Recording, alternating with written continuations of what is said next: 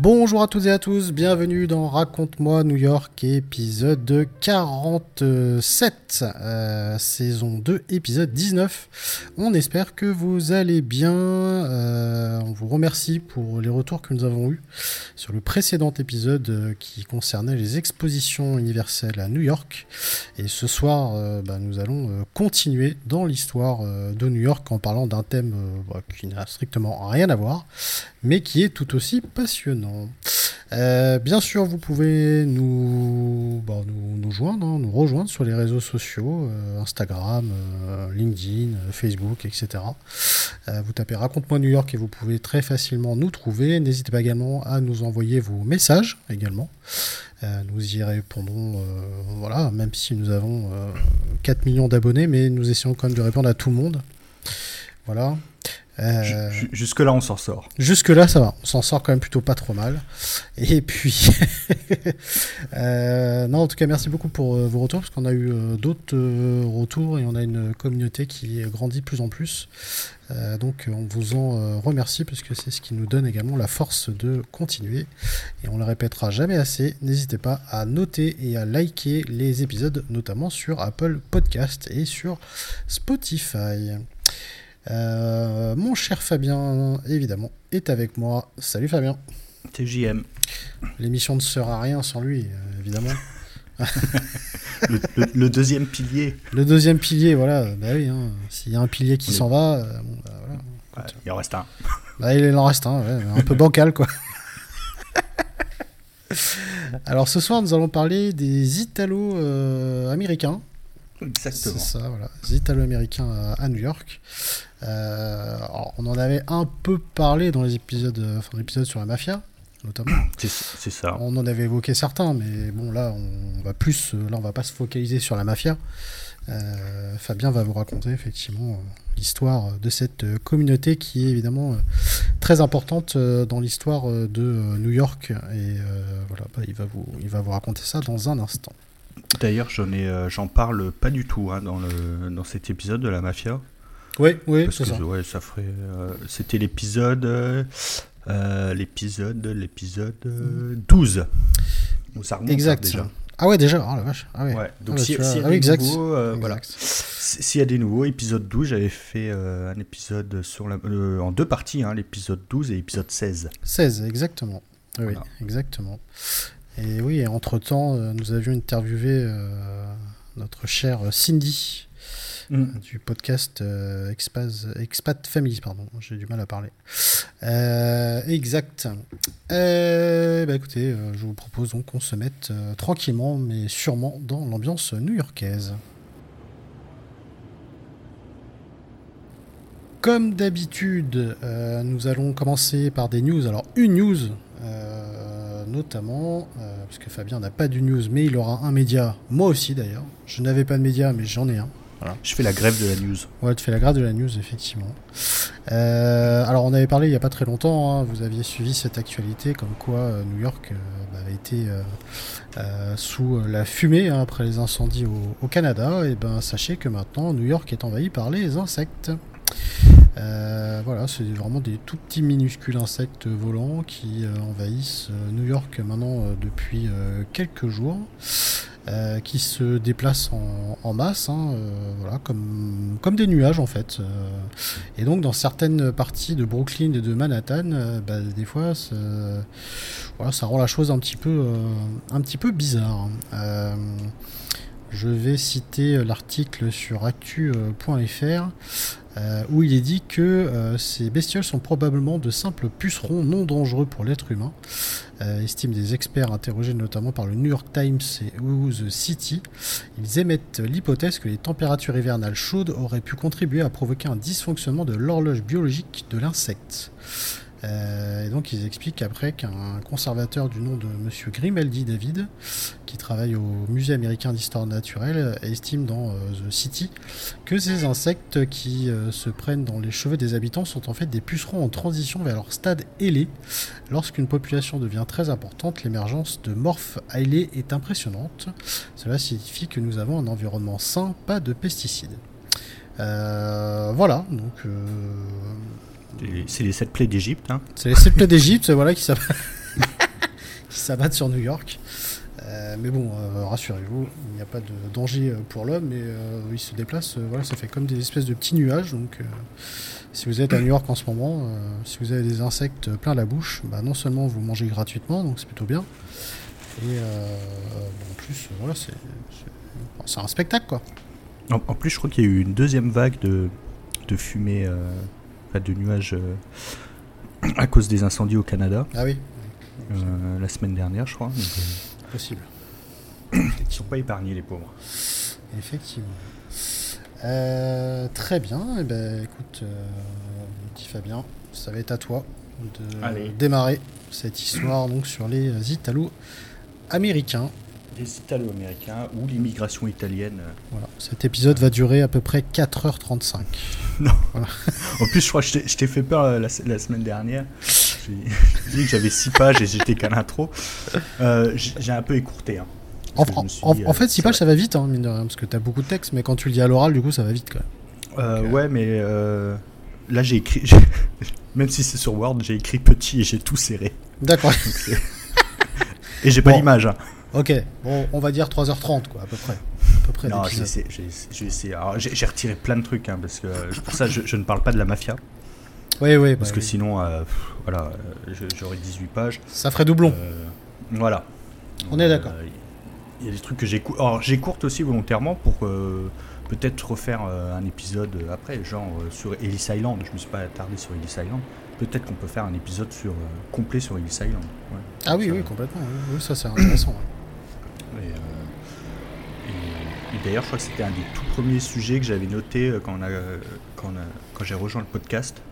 Ouais. Que j'avais fait la liste, c'était un des tout premiers sujets que j'avais noté, les Italo-Américains. Et ben voilà. voilà, voilà. La boucle est bouclée. Voilà. Donc, euh, je, bon, là, je, l'ai déjà dit, mais voilà, je suis moi aussi d'origine d'origine italienne, donc c'est un peu euh, pour ça que je me suis intéressé à la communauté italo-américaine. oui. Alors, et d'ailleurs, on a, désolé de te couper, il n'y a, pas très longtemps, on a fêté les, 23 ans de la victoire de la France face à l'Italie en Euro, à l'Euro 2000. C'était hier. Hein c'était hier. Ça devait être un beau, beau souvenir, ça, pour toi. Ouais, c'était hier. Mais non, c'était ou, avant-hier. Mais hier, c'était les deux ans de la, victoire contre la Belgique. Ah oui. L'Italie contre la Belgique à l'Euro. donc, euh, voilà. Bon, ils ont toujours le seum. Hein, les... les, gagnants jamais rien. Assez souvent, effectivement. mais promis, je ne parle pas de football dans l'épisode. Oui, t'inquiète pas. Allez, on t'écoute. Euh, allez, c'est parti. Donc, euh, donc oui, j'ai dit, je m'intéresse beaucoup à la, à la communauté italo-américaine. Mais on va, le rappeler, New York c'est une ville-monde, hein, donc il y, a un patchwork de nationalités, d'ethnies, de religions. Et la communauté italienne, bah, elle est plus aussi importante qu'auparavant, mais elle fait partie de, son histoire, elle a façonné la ville, mais aussi euh, tout le pays. Alors, quand je parle d'autres communautés, il y avait les Irlandais, les Allemands, les Suédois, les Russes, les Ukrainiens, les Chinois, les Africains, les Portoricains, Amérindiens et tellement, tellement d'autres. Alors, les Italo-Américains représentent actuellement 18 millions d'Américains, soit environ 5,4% de la population, et sont concentrés surtout dans le nord-est et le mid-ouest du pays.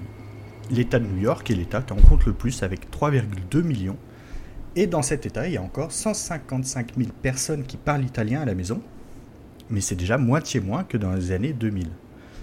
Alors il y a eu plusieurs vagues d'immigration italienne, ça commence euh, vers 1820, mais la plus grosse vague arrivera après l'unification de l'Italie en 1870, et se terminera avec la fin de la Première Guerre mondiale et de nouvelles lois sur l'immigration. Mais les premiers Italiens n'ont pas attendu le 19e siècle pour arriver dans le Nouveau Monde. Rappelons tout de même que Christophe Colomb, à qui l'on doit la découverte de l'Amérique, était génois. Alors la nation, italienne n'existe pas avant 1863, donc quand je dis italien, c'est originaire de la péninsule italienne. Alors autre italien, Giovanni Caboto ou John Cabot, était également génois. Il fut l'un des premiers à explorer la côte est actuelle des États-Unis au XVIe siècle. Son nom a d'ailleurs donné une technique de navigation, le cabotage, c'est-à-dire naviguer en longeant les côtes. En 1524, Giovanni Verrazzano, pour le compte du roi de France, est le premier à explorer la baie de New York. Un peu plus loin, en 1539, Marco da Nizza explore lui l'Arizona et le Nouveau-Mexique. Mais jusque-là, contrairement aux grandes nations européennes, il n'y a pas d'installation pérenne, ni de colonie de compagnies italiennes, que ce soit les Génois ou les Vénitiens, ce n'est pas leur but à ce moment-là, contrairement aux Anglais, Néerlandais, Espagnols ou Français.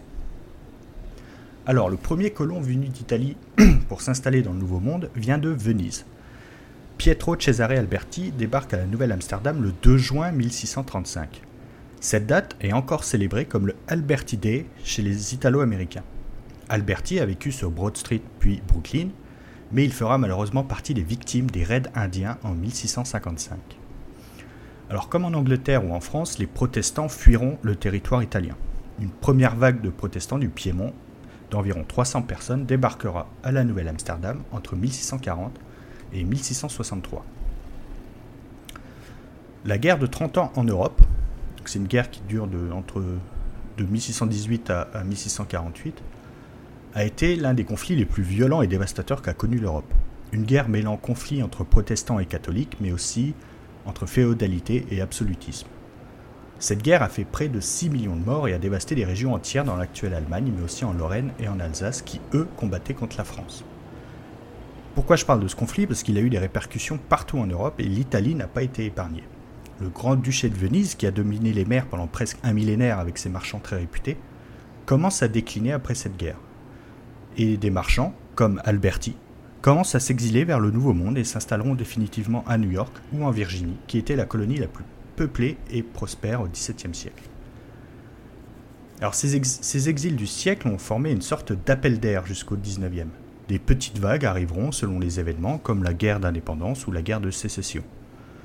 Pendant cette dernière, par exemple, 7000 Italo-Américains ont combattu, pour la grande majorité dans les rangs de l'Union. Ce fut le cas de Luigi Palma di Cesnola, né en Sardaigne, archéologue, colonel dans l'armée de l'Union et décoré de la prestigieuse Medal of Honor. Alors j'ai pas choisi euh, cet exemple par hasard parce que Luigi Palma di Cesnola deviendra le premier directeur du Metropolitan Museum of Art à New York, donc le, Met. Toujours à New York, Lorenzo da Ponte, librettiste de Mozart, librettiste c'était le euh, celui qui écrivait les opéras. Mm. Mozart composait et euh, da Ponte écrivait en fait. Lui est à l'origine du premier opéra de New York et il a également travaillé pendant une courte période avec Joseph François Mangin. Alors d'autres exemples, voilà, le fameux qui notre, notre, chouchou, on va dire. Exact, c'est vrai. Alors il y a d'autres exemples, hein, Constantino Blumidi qui a peint la fresque euh, dans le dôme du Capitole à Washington, Antonio Mucci. Alors on en parle dans un épisode des Sopranos parce que c'est la fierté des Italo-Américains. Euh, c'est l'inventeur du téléphone avant Graham Bell. Il y a eu une histoire de, brevet euh, pas déposé, en gros il se serait fait spolier son invention. Et donc Mucci résidait à, à, Staten Island. Il y a Sabato Morais, c'est rabbin et fondateur de la Jewish Theological Seminary of America. C'est un établissement scolaire privé à New York qui existe toujours. Vincenzo Botta, professeur à la New York University, ou alors Francis Spinola, premier italo-américain élu au Congrès pour le 10e district de New York. Alors, le point commun de tous ces hommes, c'est que, bah, premièrement, c'est des hommes. Il n'y a pas beaucoup de femmes pour l'instant. Et surtout, c'est beaucoup d'initiatives personnelles d'intellectuels, artistes, musiciens, ou même des missionnaires jésuites qui ensuite partiront vers l'ouest. Et, ces immigrés, en fait, sont très vite intégrés parce qu'ils avaient déjà un point d'ancrage, comme un métier qui les attendait, ou une œuvre à réaliser. Et en fait, on peut faire le parallèle avec la vie de Joseph-François Mangin, qui lui aussi s'est très vite intégré parce qu'il est arrivé seul, euh, il avait un savoir-faire, etc. Donc euh, c'est, voilà, j'ai dit c'était des initiatives personnelles, c'était pas une vague, c'était des gens qui décidaient. c'était plus de l'expatriation que, de l'immigration. Alors cette première vague hein, n'est pas celle qu'on retient quand on parle d'immigration italienne aux États-Unis la vraie immigration de masse arrive vers 1880 et se terminera avec le début de la Première Guerre mondiale et, euh, sera freinée avec des lois restrictives à partir de 1924. Alors entre 1880 et 1914, 13 millions d'Italiens ont migré hors d'Italie, ce qui en fait la plus grosse immigration volontaire de l'histoire mondiale. 4 millions choisiront les États-Unis, dont 3 millions entre 1900 et 1914. Alors, pour comprendre et expliquer cette vague énorme en si peu de temps, il faut, comme j'aime le faire, remonter plus loin que le XXe siècle et faire un état des lieux de ce qu'on appelle l'Italie euh, de cette époque. Car ce pays que l'on connaît, que l'on aime et qui a dominé et redominera le football mondial est très récent, 1861. Encore, encore plus jeune que les États-Unis. J'avais promis de ne pas parler foot, mais. Ah, ça bah, oui, forcément. Sinon, c'est pas drôle. Ah. Alors l'Italie euh, d'avant cette date, elle est morcelée en plusieurs duchés, royaumes. J'en avais un petit peu parlé l'épisode sur la mafia. Et, en fait, quand on parle d'Italie, c'est une expression géographique en fait pour désigner la péninsule du, au sud des Alpes. Et donc elle est composée du royaume de Lombardie avec Milan, Venise, le royaume des deux Siciles avec Naples, la Sicile, le duché de Modène, duché de Toscane, duché de Parme, les États pontificaux, qui étaient beaucoup plus grands que le Vatican actuel, le royaume de Sardaigne ou le royaume du Piémont. Et donc en fait le 19e siècle sera le siècle de la réunification pour l'Italie et celle-ci se fera dans la douleur et le sang et durera près d'un siècle. Alors comme partout en Europe, les idées des Lumières n'épargnent pas l'Italie. Et à cela, rajouter la naissance d'un idéal romantique autour d'une nation unie et forte qui rappelle la République puis l'Empire romain, et le terreau de l'unification est donc prêt. D'autant plus que ces mêmes idées ayant fait chuter la monarchie en France, les monarchies européennes ont peur de l'effet de tache d'huile et que des vents de liberté arrivent dans toute l'Europe. C'est pour cela que les grands royaumes euh, en Europe vont faire la guerre à la France pour rétablir la monarchie. Et en fait, ces guerres, euh, contrairement au, but premier, ça va étendre le territoire français. Et donc ça va amener à l'occupation des territoires italiens du nord par la France, à la suite de la campagne victorieuse d'un certain Napoléon Bonaparte. Alors pendant plusieurs années, ces territoires vont connaître une administration à la française. Et à l'époque, ça voulait dire quelque chose, c'était positif. Et donc connaître un premier, cadre unifié. Rappelons au passage que la plupart des idées d'unification, de cadre, etc., ça circulait surtout dans les milieux de l'aristocratie, et de la bourgeoisie. Et donc pendant cette occupation, on voit les premières vagues de départ, mais pour l'instant c'est surtout vers la France, l'Angleterre ou les territoires allemands. Avec la chute de Napoléon en 1815, c'est retour à la case départ. Plus d'occupation, les territoires reprennent leur, statut d'avant, sous une grosse domination autrichienne, autrichienne sauf euh, le royaume du Piémont, dont son roi Victor Emmanuel relance l'idée d'une Italie unifiée. Et donc il le fera avec le soutien de la France, dont le but principal en fait c'est d'affaiblir l'Autriche, qui une sorte de mainmise sur, euh, sur le nord de l'Italie pour étendre en fait sa, zone son espace d'influence. Alors il y a plusieurs tentatives de soulèvement jusqu'en 1861 avec un certain Garibaldi et son épopée des mille qui réussira ce qui semblait impossible, un royaume d'Italie uni. en fait, cette unification en pleine révolution industrielle ne profitera qu'au nord du pays. Les régions du sud subiront une grosse répression de l'armée royaliste qui, pour les punir, transférera toutes les usines au nord. Et là, c'est le point de départ de la question méridionale, toujours d'actualité encore, sur les différences économiques et sociales entre le sud et le nord de l'Italie. Alors, pourquoi cette parenthèse sur euh, l'unification de l'Italie? Bah, C'est la cause principale de la diaspora italienne, hein, pas seulement vers les États-Unis, mais dans le monde entier. C'est le sud du pays qui a été le plus durement touché, car il subsistait encore avant l'unification un système féodal. Et en fait, ce, changement brutal, n'a pas profité aux paysans qui se sont retrouvés avec des terres trop petites pour vendre leur production et même pour se nourrir tout simplement. Alors les conditions de vie vont se dégrader peu à peu en Sicile, en Campanie, en Calabre, euh, dans les Abruzzes, dans les Pouilles, surtout donc au sud de Rome. Euh, mais l'exode, elle va pas venir tout de suite après l'unification, parce que au même moment, les États-Unis sont en pleine guerre civile, hein, la guerre de sécession entre 1861 et 1865. Ils peuvent pas non plus aller euh, en France, parce que la France est en pleine guerre contre la Prusse, hein, suivie après par une période de trouble avec la commune de Paris. Et le transport est encore un peu trop cher, mais en fait, on a parlé hein, des, liaisons transatlantiques avec l'épisode sur le Titanic. Et euh, en fait, à partir de 1860, ça va s'accélérer, donc le, coût va devenir plus abordable, ça va être plus rapide, ça va être plus euh, sûr, en fait, avec l'arrivée des, gros paquebots à vapeur. Et donc c'est pour ça que la diaspora commence que vers 1880. Et donc, revenons à New York. Alors, comment se passe l'arrivée des migrants italiens? Alors tout d'abord, il y a eu plusieurs lois de l'État fédéral, en fait, qui visaient à faciliter l'arrivée de migrants, pas seulement des Italiens, pour participer à la reconstruction. Alors la reconstruction, c'est une période euh, après la guerre civile, pour, euh, pour reconstruire surtout le sud du pays, donc il y avait besoin de beaucoup de main-d'œuvre. Et donc il y a une loi qui est promulguée dès 1864, et en fait à partir de ce moment-là, c'est l'État fédéral qui va gérer toute l'immigration, et les migrants pourront travailler les États. En parallèle, il y a un système qui va se mettre en place, c'est le système padronné, avec une sorte de, de parrain, ou plutôt un passeur en fait, pour aider les familles à s'installer ou trouver du travail. Ce système est très décrié et il sera pourtant en place jusque dans les années 30.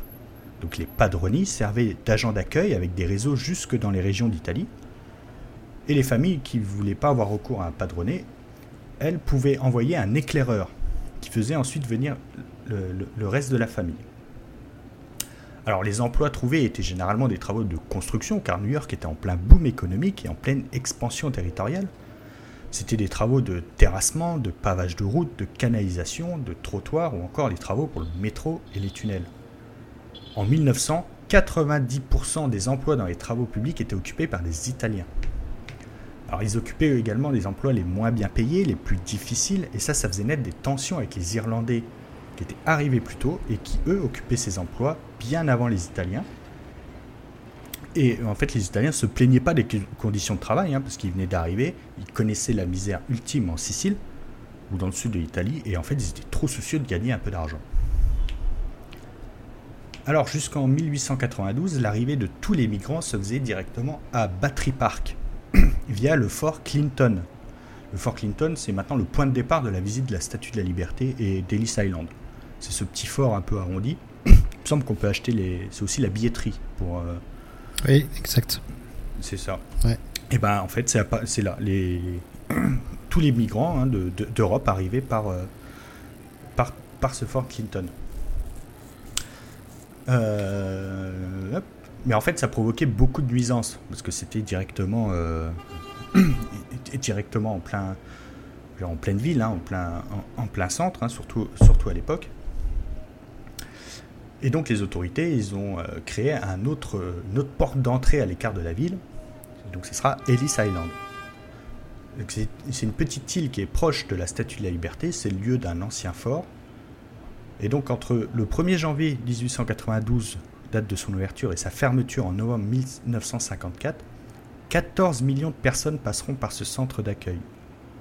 1 million pour la seule année 1907, avec un pic à 11 700 le 17 avril de cette même année. Il faut voir, c'était euh, monstrueux. Hein. C'était 14 euh, millions de, personnes, c'est euh, un dixième de la population des États-Unis qui est passé par, par, Ellis Island. Alors l'arrivée sur cette île des, migrants italiens a été immortalisée par une scène dans Le Parrain 2 avec l'arrivée du jeune Vito Corleone. Je ne sais pas si vous vous en rappelez. Oui, ouais, superbement bien reconstitué. Alors les, les candidats à l'immigration passaient une série de tests sommaires pour évaluer leur santé et leur capacité en fait à trouver un emploi rapidement et ne pas être ainsi un poids pour la société on estime que 2% des candidats ont été refoulés. Alors c'était des cas extrêmes de, maladie ou de, où les autorités pensaient que c'était impossible à cette personne de trouver un travail ou de, s'intégrer. Donc c'était, vraiment euh, très très peu en fait. Et les personnes ensuite qui débarquaient sur Ellis Island, ils restaient pas plus de 5 heures en fait. Les, tests et entretiens c'était très rapide et le débarquement sur Manhattan leur était ensuite possible. Alors on estime que 20% des Italiens arrivés à New York qui sont restés, ce qui est un chiffre quand même relativement important. Alors les autres 80% ne sont pas tous éparpillés aux États-Unis, parce qu'en fait beaucoup sont rentrés en Italie. Parce que le but premier, c'était pas non plus euh, de, gagner de l'argent et essayer de revenir en fait. Puis en fait, il y a aussi certains éclaireurs qui n'ont pas réussi à faire venir le reste de la famille, ou alors qui n'ont pas trouvé d'emploi, ou alors même certains ont gagné suffisamment d'argent pour euh, retourner vivre en, Italie et vivre un, peu plus correctement. Alors, une fois Ellis Island derrière eux, les, immigrés italiens s'éparpillent euh, dans tout le New Jersey, dans tout New York, dans tout Brooklyn, dans tout Manhattan. Et euh, donc c'est à Manhattan hein, qui était le lieu le plus attractif que tout naturellement beaucoup y resteront. Alors leur installation se fera dans plusieurs quartiers alors, principalement les plus vétustes et les plus anciens. en fait, c'est le cas des anciens quartiers juifs et allemands du Lower East Side et de Bowery, dont les anciens occupants, présents à New York depuis beaucoup plus longtemps que les Italiens, eux, ils ont préféré des quartiers un, peu plus récents, un peu plus au nord. Alors, d'autres Italiens iront s'installer beaucoup plus haut, hein, vers East Harlem, ou dans le Queens, ou Brooklyn, ou, euh, dans le New Jersey. Alors, autour de Bowery et du Lower East Side, c'était l'ancien quartier allemand qu'on appelait Little Germany. Et en fait, ce quartier va devenir la Nouvelle-Italie. On parlera de Nouvelle-Italie pour ce, pour ce quartier proche du Lower East Side, et Little Italy sera préféré au quartier italien de East Harlem, entre la 110e et 115e rue. Alors, l'organisation de ces quartiers se fera en fonction des provinces d'origine des immigrés. Vous retrouverez sur Mulberry Street les Napolitains, les Calabrais, Elizabeth Street les Siciliens, ou les Génois sur Baxter Street. Une micro-société va même se créer dans ces quartiers où les Italiens vont recréer leur village d'origine dans les immeubles. Chaque famille occupant un appartement, et sur le palier, bah, vous aurez la famille d'un même village, et dans l'immeuble, bah, ce sera euh, les familles euh, des villages un petit peu plus proches, etc. En fait, ils vont recréer leur vie, euh, leur, l'organisation spatiale de l'Italie dans, ces, dans ces quartiers. Alors, il ne faut pas oublier aussi le choc et le dépaysement hein, pour, ces, pour ces familles. en fait, cette organisation va leur permettre de mieux vivre le déracinement. Alors, vous allez me dire pourquoi il n'y a pas de mélange en fait entre les provinces? Ben, En fait, ces gens, ils n'ont quasiment pas connu d'Italie unie. En fait, pour eux, un Sicilien, c'est carrément, enfin, c'est quasiment un, un, étranger pour un hmm. Napolitain. Oui, c'est euh, ça. oui, oui. Voilà, c'est presque, c'est presque deux pays différents. Et en plus, pour la plupart, ils ne parlent pas la même langue et ils ne mangent pas les mêmes plats. Hmm. C'est pour ça qu'il y a encore euh, une identité très forte en Italie euh, entre les Siciliens et les Napolitains, parce que c'est un pays qui est très très récent, hein, j'ai dit plus récent que les États-Unis. Hmm. Euh, et pareil pour la cuisine, hein, c'est très. En, France aussi, hein, on a une cuisine, une cuisine des territoires qui est, très marqué, et, en, Italie beaucoup plus. Alors, cette forte concentration, en fait, n'a pas que des côtés positifs. Hein. Ces quartiers, qui en plus d'héberger une population très dense et pauvre, étaient insalubres. Et en fait, ça provoquait de nombreuses maladies. Alors, fait, euh, c'est un fait rarissime hein, au début du XXe siècle, un journaliste va dénoncer ces conditions de vie misérables des appartements surpeuplés, pas d'hygiène, pas de ventilation, pas d'eau, généralement une seule fenêtre hein, euh, pour un appartement. Alors le nom de ce journaliste, c'est Jacob Ries, un immigré danois. Alors retenez son nom parce que c'est une des personnalités new-yorkaises les plus importantes du XXe siècle. Grâce à son travail, il y aura une prise de conscience collective et les conséquences de ces reportages vont façonner la ville avec la destruction des immeubles les plus insalubres, la mise en place d'égouts, de ramassage d'ordures, bref, tout ce qui peut améliorer l'hygiène et la condition de vie de ces quartiers les plus pauvres. Et c'est aussi lui qui est l'auteur de nombreuses photographies dans les, dans les appartements typiques d'ouvriers immigrés. C'est des, des photographies très connues pour illustrer des nombreux documentaires, articles ou reportages sur Little Italy ou sur le, le Lower East Side. On a tous vu ces photos euh, d'appartements surpeuplés. Euh, bah, c'est Jacob Ries. Bah, ouais, il y a notamment la, La fameuse photographie sur Maberry Street où il y a trois, trois enfants qui sont entassés les uns, qui sont endormis les uns sur les autres, bah, qui dorment sur une, sur une plaque d'égout, je sais plus exactement. C'est ça. Ouais, les, photos sont assez, soit, assez impressionnante. En même temps, ça donne pas envie. Hein. C'est clair que. Ah non, mais ça, en fait, il y a eu un. La condition et en plus, assez horrible. Ouais, il y a eu un impact très fort. Hein, donc, il a publié ça dans le New York Times. Euh, en plus, il a. C'était la première fois en, fait qu'un journaliste allait sur place prendre des photos. Hum. Euh, et en plus, il y a eu, euh, faut noter, il y a eu l'invention du flash. Oui. il a pu prendre des photos à l'intérieur, ce qui était quand même assez rare. C'est un des premiers, on va dire, reportages. C'était l'Élise Lucet de l'époque. Il a fait le reportage pour des soins. Et en fait, ça a marché, ça a marché très vite. En plus, j'en parlais un, un, petit peu plus loin. Il y a une. début du XXe siècle aux États-Unis, il y a une vague d'hygiénisme en fait, où vous voulez que les gens vivent mieux, se, se lavent, se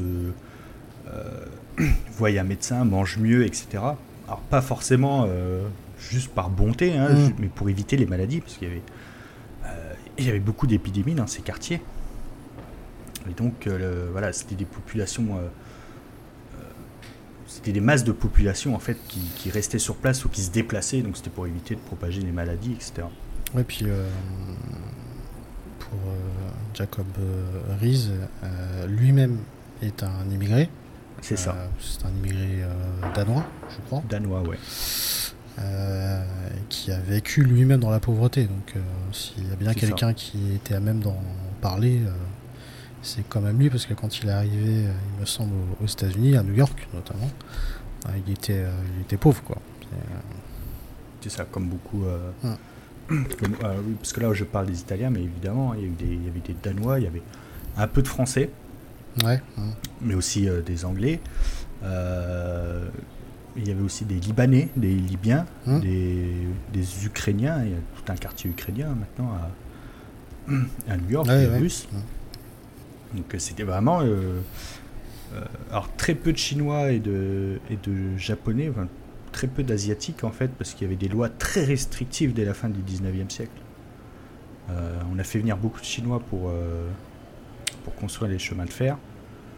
Et, euh, et on a très vite arrêté. Mais on va dire ça, c'est plus sur la côte ouest hein, qu'il y, a eu, euh, eu des traces euh, vraiment de, de l'immigration d'Asie et d'Asie du Sud-Est. Plus proche aussi. C'est ça. Alors, justement, quelles traces ont laissé les Italiens à New York? Alors, c'est difficile hein, de se limiter qu'à New York, hein, tant l'impact a été grand. Mais il y, a un domaine où les Italiens excellent, c'est la cuisine. Alors les puristes me diront, il n'y a pas une cuisine italienne, mais il y a plusieurs cuisines régionales, etc. Et on sait particulièrement la cuisine du Sud hein, qui est arrivée avec les premiers migrants italiens. Et il y, a un symbole, c'est la pizza. Alors la pizza, elle est née à Naples à la fin du 19e. Et en fait, la pizza a fait le voyage jusqu'aux États-Unis et à New York. Et en fait, ce, plat euh, qu'on appelle un plat de street food, très populaire, en fait, il n'était jamais sorti de la région napolitaine. Et il, se retrouve donc à New York, avant Rome, avant Milan, euh, avant Paris, enfin avant toute l'Europe. Et en fait, ce, plat euh, sera toujours autant populaire, enfin, il a toujours été populaire à New York. En 1905 ouvre Lombardise, la première pizzeria du pays, une des premières pizzerias du monde, située dans Little Italy. Elle est toujours ouverte. Et en fait, Lombardise et d'autres pizzerias populariseront la New York Style Pizza, qui est plus grande que la napolitaine, cuite au charbon et non au feu de bois. Et donc la, pizza new-yorkaise, en fait, même pour, le, même pour les puristes hein, de, la pizza, c'est vraiment, euh, on va dire, c'est pas une hérésie, hein, c'est une pizza à part. Hmm. Il y a la pizza napolitaine, la pizza romaine, hein, la pizza carrée euh, euh, qu'on mange en fait dans, la rue à la coupe, et la, pizza euh, new-yorkaise, mais aussi la Chicago Dish Pizza, la Deep Dish Pizza, pardon, qui est, euh, qui est cuite en fait dans une espèce de moule à gâteau. Ah dans un caclon. Euh. C'est ça. Et en fait, on met le fromage au fond et la sauce tomate par-dessus.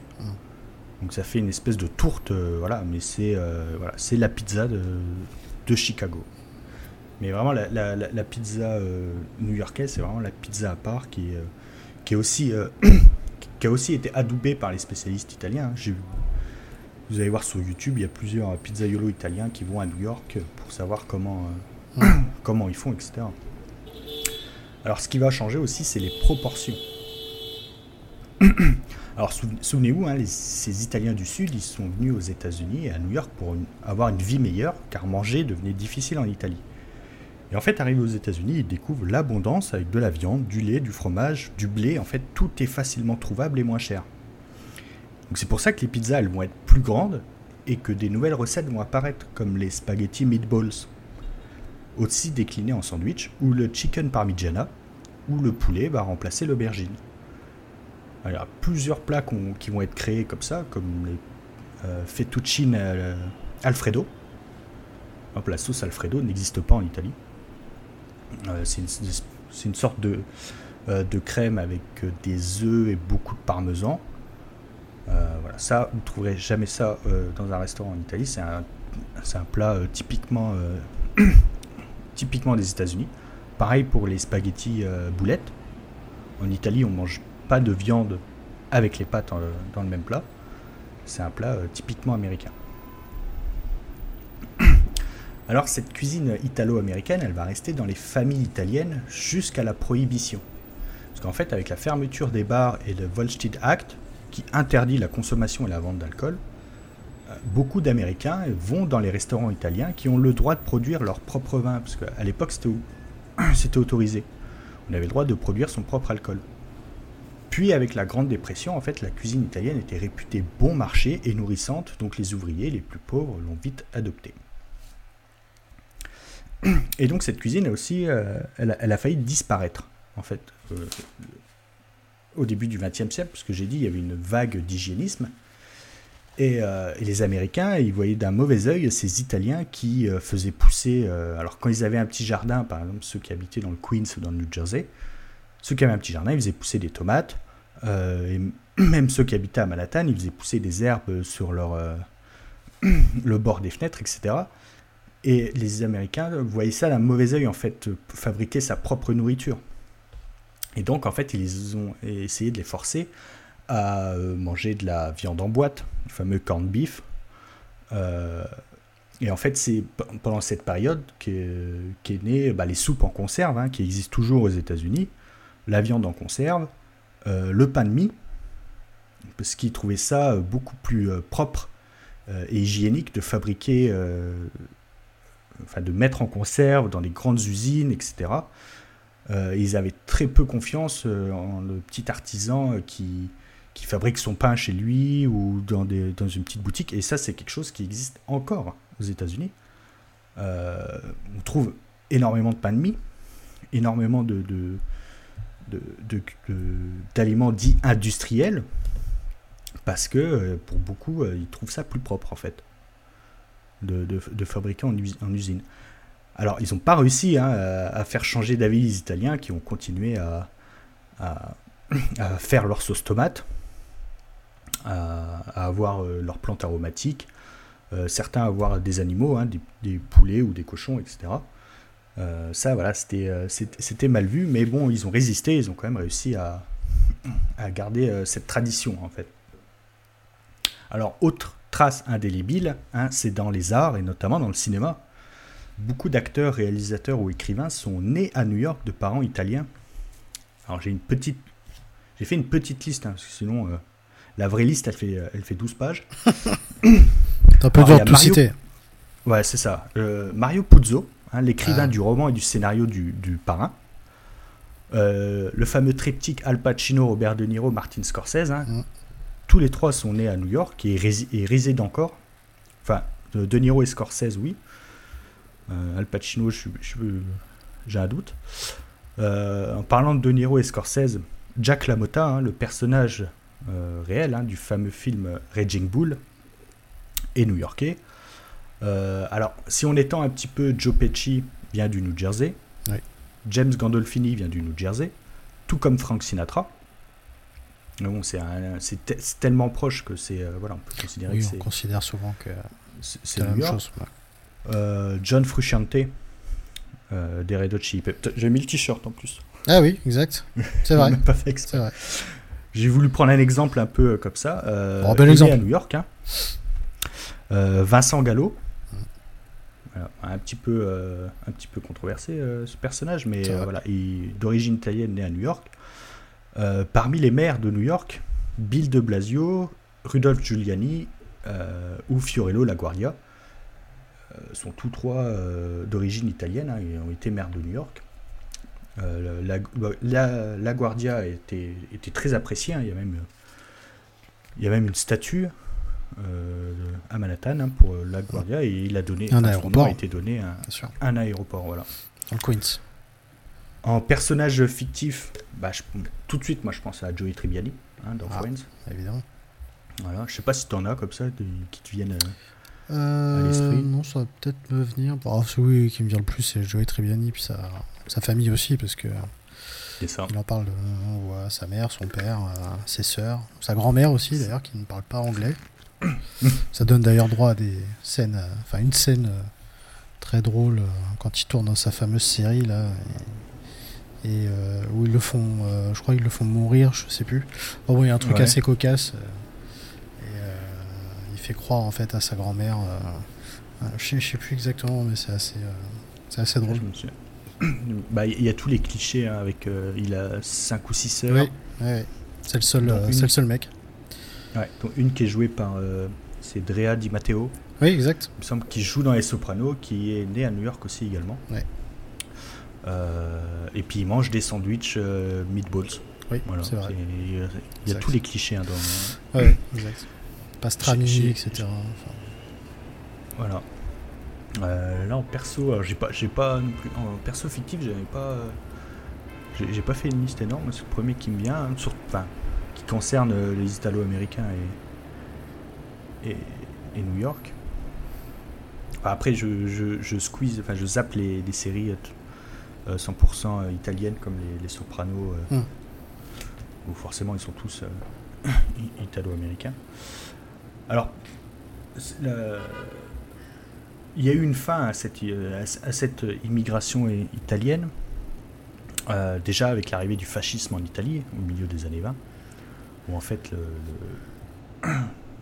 l'Italie a voulu euh, restreindre et limiter, voire interdire hein, euh, l'immigration hors de son pays, euh, qui n'a elle n'a pas totalement réussi, hein, parce qu'il y a encore des gens du Sud hein, qui, arrivaient à partir.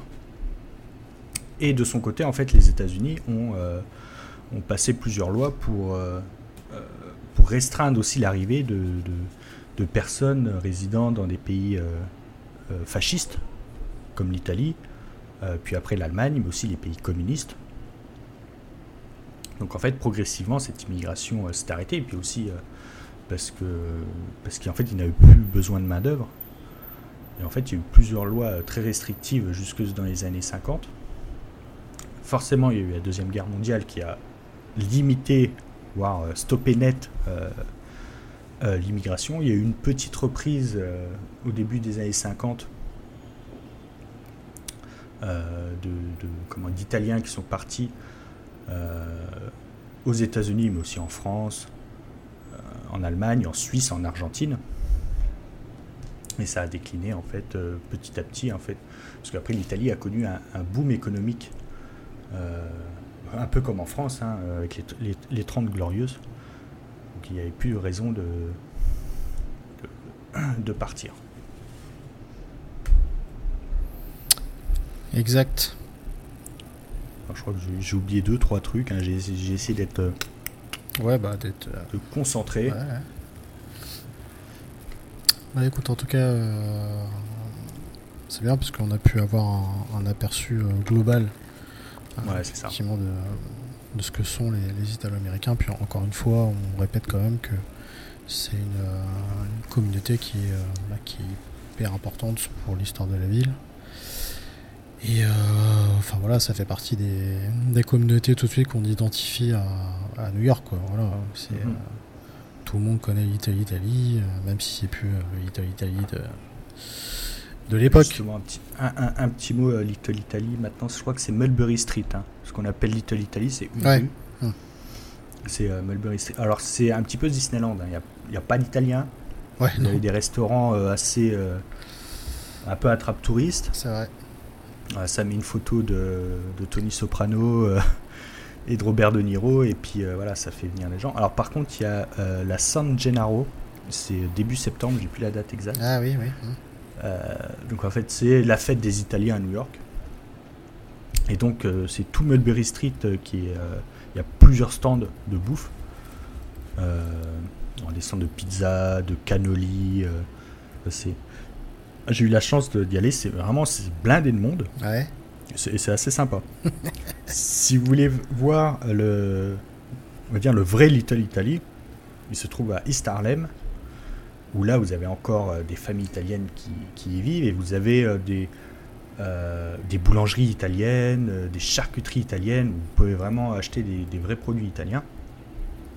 C'est vraiment le, le- voilà, le vrai quartier italien où ça parle italien. euh, euh, voilà, c'est Oui, C'est- plus. c'est sympa à voir. Little Italy, c'est sympa à voir. Mais voilà, ça s'est complètement fait bouffer par Chinatown. Ouais. Euh, donc autant aller visiter Chinatown, c'est pas mal. Oui. Mais il y a aussi des quartiers italiens euh, dans le Queens, euh, à Brooklyn. Ouais. Parce que voilà, ils sont, ils- les Italiens ne sont pas limités à, à- aux deux Little Italy sur Manhattan. hein. Ils, ils étaient aussi beaucoup à Brooklyn, beau- beaucoup à Staten Island. Euh, D'ailleurs, si vous regardez les affranchis, euh, ils sont pas beaucoup à Manhattan. Ils sont beaucoup dans le Queens, beaucoup à Staten Island. C'est vrai. Euh, voilà, c'est. Oui, c'est vrai que finalement, euh, Manhattan, c'est pas. euh, Oui, c'est pas ce qui représente le plus, quoi. Non, C'est- bah, surtout maintenant. Puis avec la, la gentrification à partir des années 60, euh, voilà, Ouais, ouais. beaucoup, Ouais. euh, euh, beaucoup sont partis, mais c'est encore des quartiers sympas. Mm. voilà, J'aime bien me promener.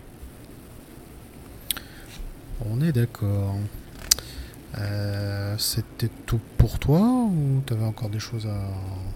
Bon, je pourrais en parler encore des heures. C'est vrai, c'est vrai, c'est vrai. Euh, non, mais en tout cas, ouais, c'était euh, passionnant et bien, bien concis comme il fallait. C'était- assez dur de se limiter qu'à New York. oui, bah normal. parce que, euh, Normal. voilà. C'était- Il fallait parler aussi un peu, un peu des, des autres villes, en tout cas de s'étendre un petit peu. Mm. Ce qui est normal.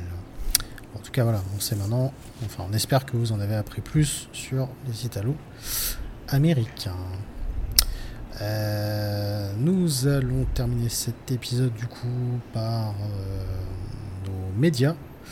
Je vais commencer parce que mon cher Fabien a bien parlé. Je suis desséché. T'es desséché, voilà, exactement. Euh, alors moi j'ai choisi un film, c'est un film de 2011 euh, qui en, aux États-Unis euh, s'appelle The Adjustment Bureau. En français ça donne l'agence ou bureau de contrôle au Québec, strictement rien à voir. Euh, donc en fait il s'agit d'une adaptation d'une nouvelle de Philippe Cadic euh, qui date de 54 qui s'appelle Adjustment Team euh, et en français c'est euh, Rajustement. Voilà en français.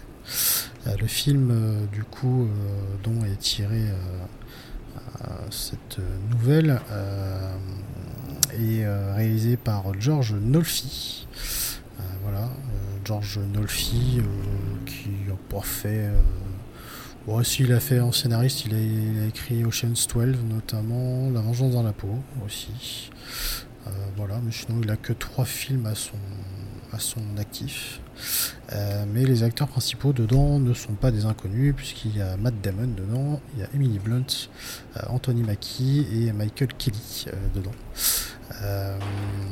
Et donc ça se passe à New York et ça raconte l'histoire d'un d'un politicien, euh, d'un d'un sénateur, pour être euh, précis, en tout cas qui se présente aux élections euh, sénatoriales euh, de New York. Et puis, il y a un petit truc qui va se passer, c'est que il y a une photo de lui qui sort où il montre, où il montre son cul, voilà, lors d'une soirée, euh, d'ancien élève.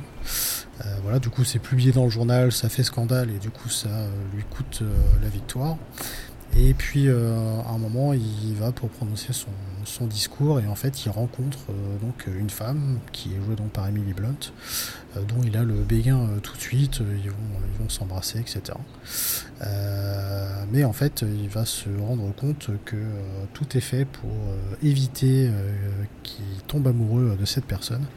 Et en fait, il se rend compte qu'il y a une agence qui contrôle un peu sa vie et la vie des gens donc notamment voilà euh, où euh, la vie et la trajectoire des personnes est écrite à l'avance et donc il faut pas il faut pas en, sortir. Dévier. Voilà. Et donc cette agence est là pour euh, que les gens restent sur le droit chemin et que tout soit en adéquation avec leur destin et leur chemin de vie. Voilà. Donc c'est assez sympathique à, à, regarder ça se regarde bien j'ai pas lu la nouvelle euh, mais c'est un film qui de temps en temps passe à la télé. Euh, je sais pas si c'est diffusé sur une euh, plateforme de streaming en France. Je ne crois pas. Je vais dire ça. L'agence? Ouais, c'est ça. C'est ça. Je, sors mon appli préféré. L'agence est non. Non. Voilà. Bon, c'est sur Filmo TV. D'accord. Ok. Ouais, elle est en VOD. Euh, ouais. sur toutes les plateformes. En VOD. Bon, après, ça, il passe de temps en temps euh, à la télé. Euh, voilà, c'est un film qui dure un petit peu moins de deux heures, mais qui se regarde, qui se regarde très bien. Et puis en général, bon, un film avec Matt Damon, c'est rarement dégueulasse. Donc voilà, bon petit film qui se passe à New York par la même occasion. Voilà pour moi. Alors pour moi, je vais recommander encore euh, Encore. parce que c'est en lien avec, l'épisode, mais euh, le, parrain numéro 2, hum. justement pour toute la scène à Ellis Island, les scènes, euh, parce qu'il a fait un gros travail de reconstitution de, du quartier italien d'époque. Ah bah oui. Qui est assez, je l'ai revu la dernière fois, c'est assez ouf. Et puis voilà, pareil, vous zapper un peu le, le, côté mafia, mais on voit, euh, voilà, on voit le, jeune Vito Corleone qui, euh, qui monte sa, son entreprise d'importation d'huile d'olive, hein, ce qui se faisait beaucoup. Parce que les Italiens, ils aimaient, euh, voilà, on a parlé de la cuisine italo, italo-américaine, ils aimaient faire venir leurs produits pour beaucoup, donc c'était un vrai business. Mhm. Donc ça, on le voit bien dans le film toute la partie sur Ellis Island. Ah bah Et aussi, euh, je crois que je l'ai recommandé euh, le dernier ou l'avant-dernier, mais Les Sopranos. Oui. Pareil, si vous euh, zappez le, côté mafia, il y a plein de choses super importantes sur la communauté italo-américaine.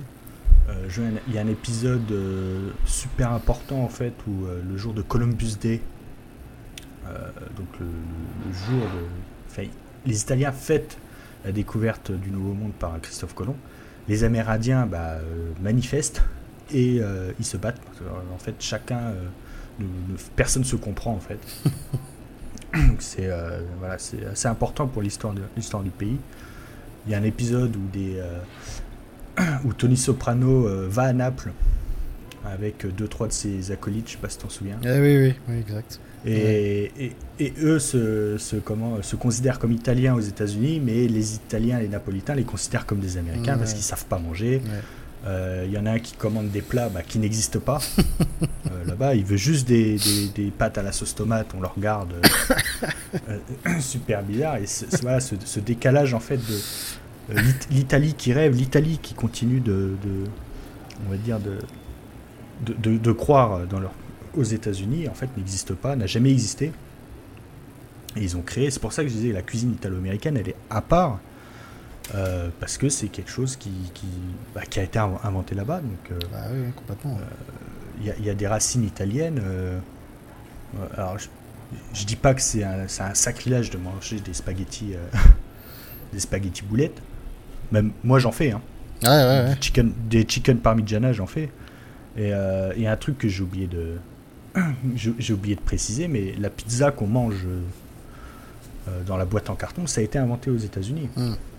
La livraison de pizza, euh, la boîte en carton, euh, c'est oui, tout. Même toutes ces recettes un peu euh, la, ch- la- la- la pizza au poulet, la pizza euh, basse crème. euh, Oui, finalement, euh, tout ce qu'on connaît ici. ça a été inventé aux États-Unis. Et pour parler d'un sujet que je connais bien, c'est comme les sushis en fait. Hmm.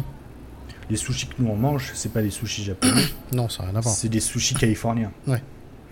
California roll, voilà, c'est assez explicite. Mm. Euh, le saumon, euh, l'idée de mettre du fromage, du saumon, etc., même de l'avocat, euh, ça vient de Californie. Donc en fait, c'est marrant cet aller-retour en fait de, de- de produits qui sont revenus en Europe et même en Italie maintenant, euh, bah, ils font euh, du chicken parmigiana parce que les, les touristes en demandent. Ah oui. Ils font euh, des spaghetti meatballs, ils font des pizzas pepperoni. Alors que pepperoni, bah, c'est- du poivron. Hein. Est-ce qu'ils font euh, des pâtes à la carbonara euh, Ça, ça, euh, Avec- ça, je sais pas. Je pense que c'est trop tôt, ça. Mais, pff, je- Tu sais Avec- quoi? avec de la crème fraîche Non? Je pense, je, pense, je, pense que, je pense que dans cer- certaines villes, ils, ils doivent le faire. Ouais, tu crois? Ah ouais? Ju- juste pour les Français. Peut-être. Et euh, je pense qu'ils les, ils Français, doivent le faire à 26 les 000. Français qui demandent des cappuccinos le midi aussi, non Peut-être, non Ou l'après-midi Eh bah, ils le font. euh, Ouais. à, à Rome, ils le, ils- voilà, ils le font sans sourciller. Ouais. Parce que voilà, c'est les touristes, hein, ils viennent dépenser euh, leur argent. Mais, euh, mais je parlais des sushis, par exemple, au Japon. j'y suis jamais allé. J'aimerais j'aimerais bien y aller. Mais il y a une demande hein, des sushis au saumon. Mhm. Pas forcément. euh, alors, déjà, parce que les touristes, ceux qui n'y connaissent rien, quand ils vont là-bas et ils cherchent du saumon, il n'y en a pas. Ouais. Mais aussi pour les Japonais qui ont voyagé. Qu'il y a des Japonais qui sont expatriés ou qui ont vécu un an en France ou aux États-Unis, qui ont mangé des sushis au saumon, qui reviennent au Japon, ils se disent bah, en fait, c'était pas plus mal, ce serait sympa que vous en fassiez. Ouais, C'est pareil, euh, si on prend euh, souvent des restaurants qui ouvrent, euh, parce qu'il y a des japonais, euh, des japonais japonais qui ouvrent des restaurants C'est ça. japonais, mais qui euh, finalement euh, reprennent pas du tout les codes de ce qui se fait au Japon. Ils reprennent euh, ce que nous on mange en fait. Enfin, C'est ça. C'est comme ça. tu dis, euh, ouais, les, les sushis euh, maki euh, californiens, quoi, pas, pas typiquement japonais. Quoi. Mhm. Mais après, il y a, y a- y a y plein d'exemples. Il y a- des choses qui n'ont jamais réussi à percer. Je pense au ristretto. Vous commandez Ah un oui. ristretto en France, Ouais. Euh, vous avez un demi-litre de café. Ah, Vous c'est marrant, j'allais t'en parler Ah. du café, parce que ça c'est Ouais. important aussi. Vous demandez un ristretto euh, à Naples, Mm. euh, vous avez 4 gouttes. Mm.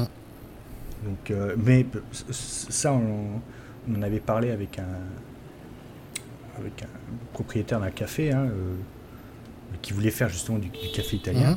Il a dit Je l'ai fait une semaine, ça, le ristretto, le vrai ristretto à la napolitaine. Tout le monde me traitait de voleur. Donc euh, voilà, il a fait, euh, il a fait le, le ristretto à la française. Ouais, Mais, ouais. Parce qu'on n'est pas encore euh, habitué. Mais, mais et dans, euh, voilà, dans les sopranos, euh, il y a aussi cette, euh, euh, cette question bah, de la double identité, en fait. de- Bah oui, oui, oui, complètement. des gens qui perpétuent une tradition italienne, qui la modifient, etc. Donc c'est- super intéressant. Oui, parce que c'est vrai que ce à quoi on est habitué ici, euh, finalement, quand tu vas ailleurs, euh, oui, c'est sûr que tu demandes un ristretto et qu'on te donne ça, ça peut paraître bizarre. Après, pour autant, je pense que quand tu es touriste aussi et que tu es un peu curieux, bon, je pense que c'est bien quand même de Ouais, s'habituer quand même à ce qui se fait. euh, C'est- ça. voilà. Enfin, ils boivent pas du café comme nous on le boit, quoi. C'est nous, c'est euh, C'est à nous de nous adapter. Ouais, c'est ouais, voilà ça. Nous, c'est des tasses, euh, c'est des allongés où euh, la caféine elle te massacre la gueule. euh, Alors que là-bas, ils peuvent en boire toute la journée, ça leur fait rien en fait, parce que il C'est y ça. a pratiquement pas de caféine en fait. Non, ça, ça passe tout de suite dans le. c'est ça. Il y a énormément de pression, ça passe tout de suite. Alors que la caféine euh, se développe beaucoup plus avec euh, bah, de la flotte. Café filtre. le Café Ouais, filtre. le café, café filtre, c'est horrible. Ah bah oui, euh, Enfin, c'est horrible. J'en bois, mais niveau caféine, Ouais. c'est- pas top. Et il y a aussi, il y a aussi d'autres euh, d'autres phénomènes.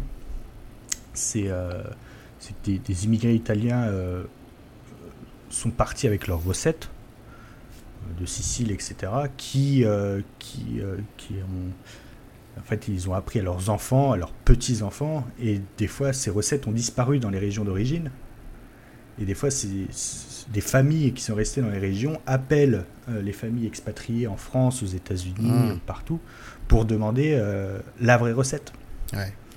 Parce que c'est une fois dans le parti dans un autre pays, en fait, qui se sont dit cette recette, il faut qu'on la garde, il faut qu'on perpétue la tradition, etc. Ouais, bien sûr. Donc il y a des traditions qui se perdent dans les régions d'origine. Alors qui se perdent, pas pour la volonté de se perdre, hein, c'est le, le, temps hein, qui fait que ça, hein, des traditions euh, euh, disparaissent, mais euh, voilà, quand on est immigré, on aime bien garder, bah, garder ces traditions. Ce qui est tout à fait logique.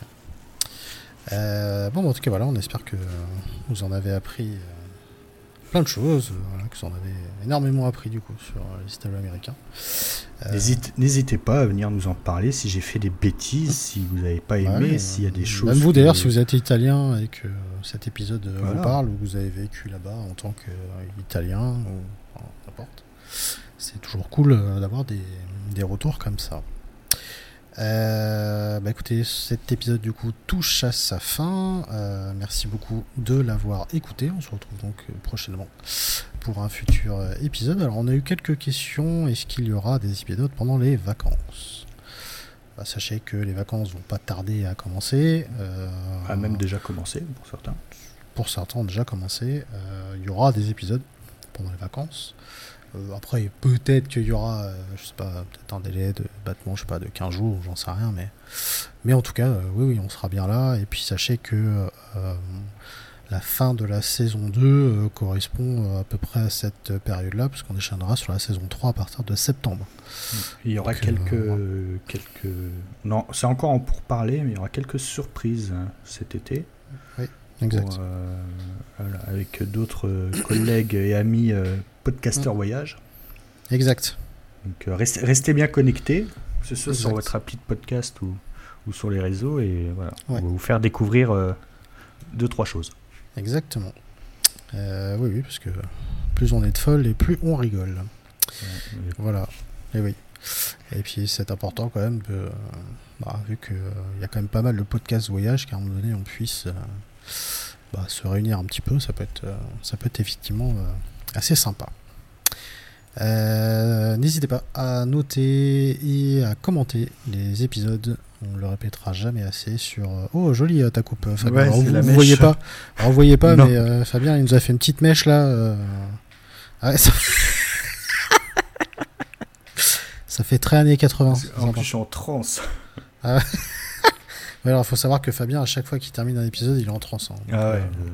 là, là, il en peut plus. Hein. Euh, en plus, je buvais du café bien chaud.